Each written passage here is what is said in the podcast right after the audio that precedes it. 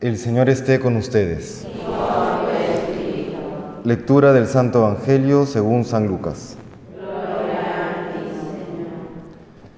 En aquel tiempo Jesús, para explicar a sus discípulos cómo tenían que orar siempre sin desanimarse, les propuso esta parábola. Había un juez en una ciudad que ni temía a Dios ni le importaban los hombres. En la misma ciudad había una viuda que solía ir a decirle, hazme justicia frente a mi adversario. Por algún tiempo se negó, pero después se dijo, aunque ni temo a Dios ni me importan los hombres, como esta viuda me está fastidiando, le haré justicia, no vaya a acabar pegándome en la cara. Y el Señor añadió, fijaos en lo que dice el juez injusto, pues Dios ¿No hará justicia a sus elegidos que le gritan día y noche? ¿O les dará largas? Os digo que les hará justicia sin tardar. Pero cuando venga el Hijo del Hombre, ¿encontrará esta fe en la tierra? Palabra del Señor.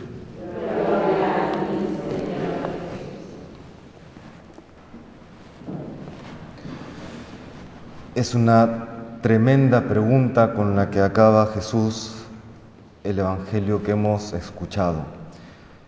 ¿Encontrará esta fe en la tierra?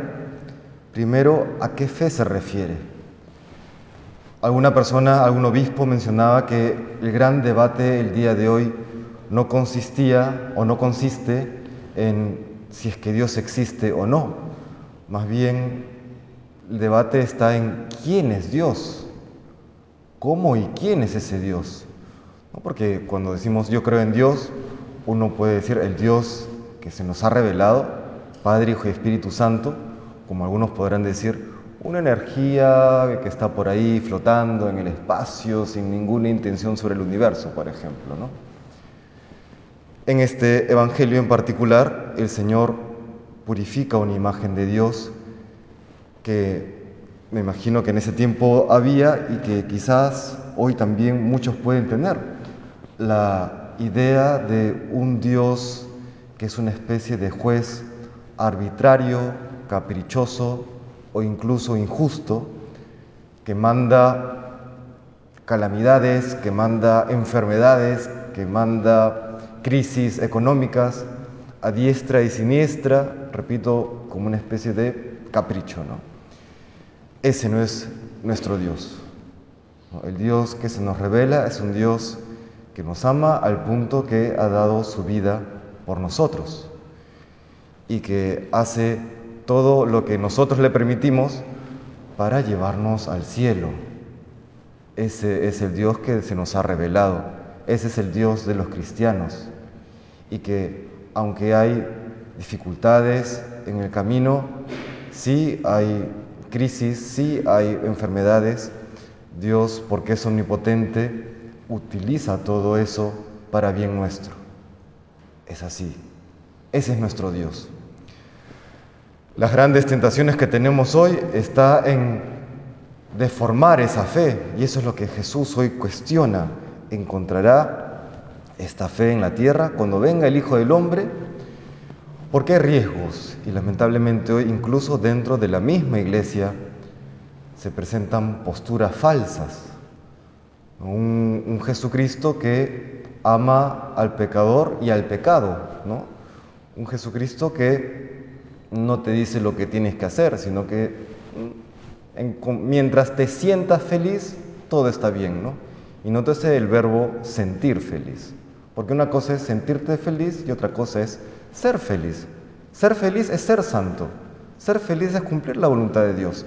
Sentirte feliz puede ser, me siento feliz cuando hago cosas malas que me dan placer. Me siento feliz cuando consumo drogas. Me siento feliz cuando me embriago. Me siento feliz, en fin. Y pónganse lo que quieran. Por eso qué terrible esta, esta pretensión del ser humano hoy que quiere poner por encima de el contenido de la fe, porque recordemos que la fe tiene dos aspectos, la confianza en Dios, pero también la confianza en quien Dios nos dice que es Él. ¿No? La fe tiene un contenido, tiene un mensaje. Hoy se pretende poner por encima de ese contenido que Dios nos revela, de quién es Él y quién es el hombre y qué tenemos que hacer para llegar a Él, se pretende poner nuestra propia sensibilidad. Algunos dicen, no, Dios no puede ser así porque yo siento que es de otra manera. Y recordemos que la propia sensibilidad humana está dañada también por el pecado original y por nuestros propios pecados. Esa sensibilidad tiene que ser también purificada por la gracia y orientada por el contenido de la fe. Todos recordemos cuando éramos jóvenes, había uno que otro mandamiento que no nos cuadraba, especialmente el sexto y el noveno, ¿no? Por ahí uno no, me cuadra, ¿qué tiene que ver esto? ¿Por qué acaso Dios no quiere que sea feliz? El gran discurso de hoy, ¿no? Pero luego cuando uno comienza a vivir la fe con seriedad, uno dice, claro, esto es así porque Dios es sabio y es bueno. Dios es sabio y es bueno. Y en el tema de la fe, primero hay que aceptarla y vivirla para luego comprenderla aceptarla, vivirla para luego comprenderla. ¿Cómo lo hacemos, por ejemplo, con un buen médico? ¿no? Un buen médico cuando vamos, nos atendemos, nos puede dar una medicina que nos puede resultar muy incómoda, muy amarga, incluso someternos a un tratamiento que puede ser doloroso o dolorosísimo en algunos casos. Pero una vez que nos sometemos a ese tratamiento, tomamos esa medicina, por más amarga que sea, luego comenzamos a sanar y a comprender que eso era lo mejor. Eso era lo mejor. Pues lo mismo en la vida de fe. Queremos rechazar la sanación que nos viene de Dios porque la medicina nos resulta amarga. Cuando no hay otra solución, cuando no hay otra salida. Si, hubiese una salida más fácil, si hubiese una salida más, entre comillas, eh, corta, pues Dios nos la daría. Pero Dios hace todo perfecto. La gran duda el día de hoy es, ¿quién es ese Dios? ¿Quién es Dios?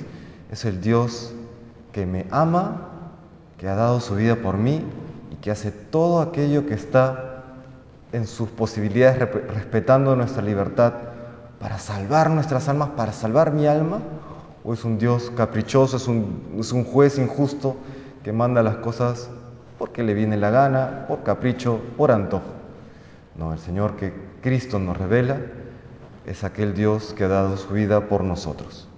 Que el Señor nos bendiga y nos conceda tener esta fe que Él espera encontrar cuando venga una vez más a esta tierra. Que el Señor nos bendiga.